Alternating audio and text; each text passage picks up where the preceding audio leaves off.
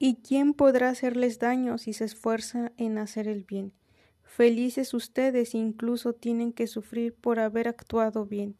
No teman lo que ellos temen ni se asusten, sino bendigan en sus corazones al Señor, a Cristo.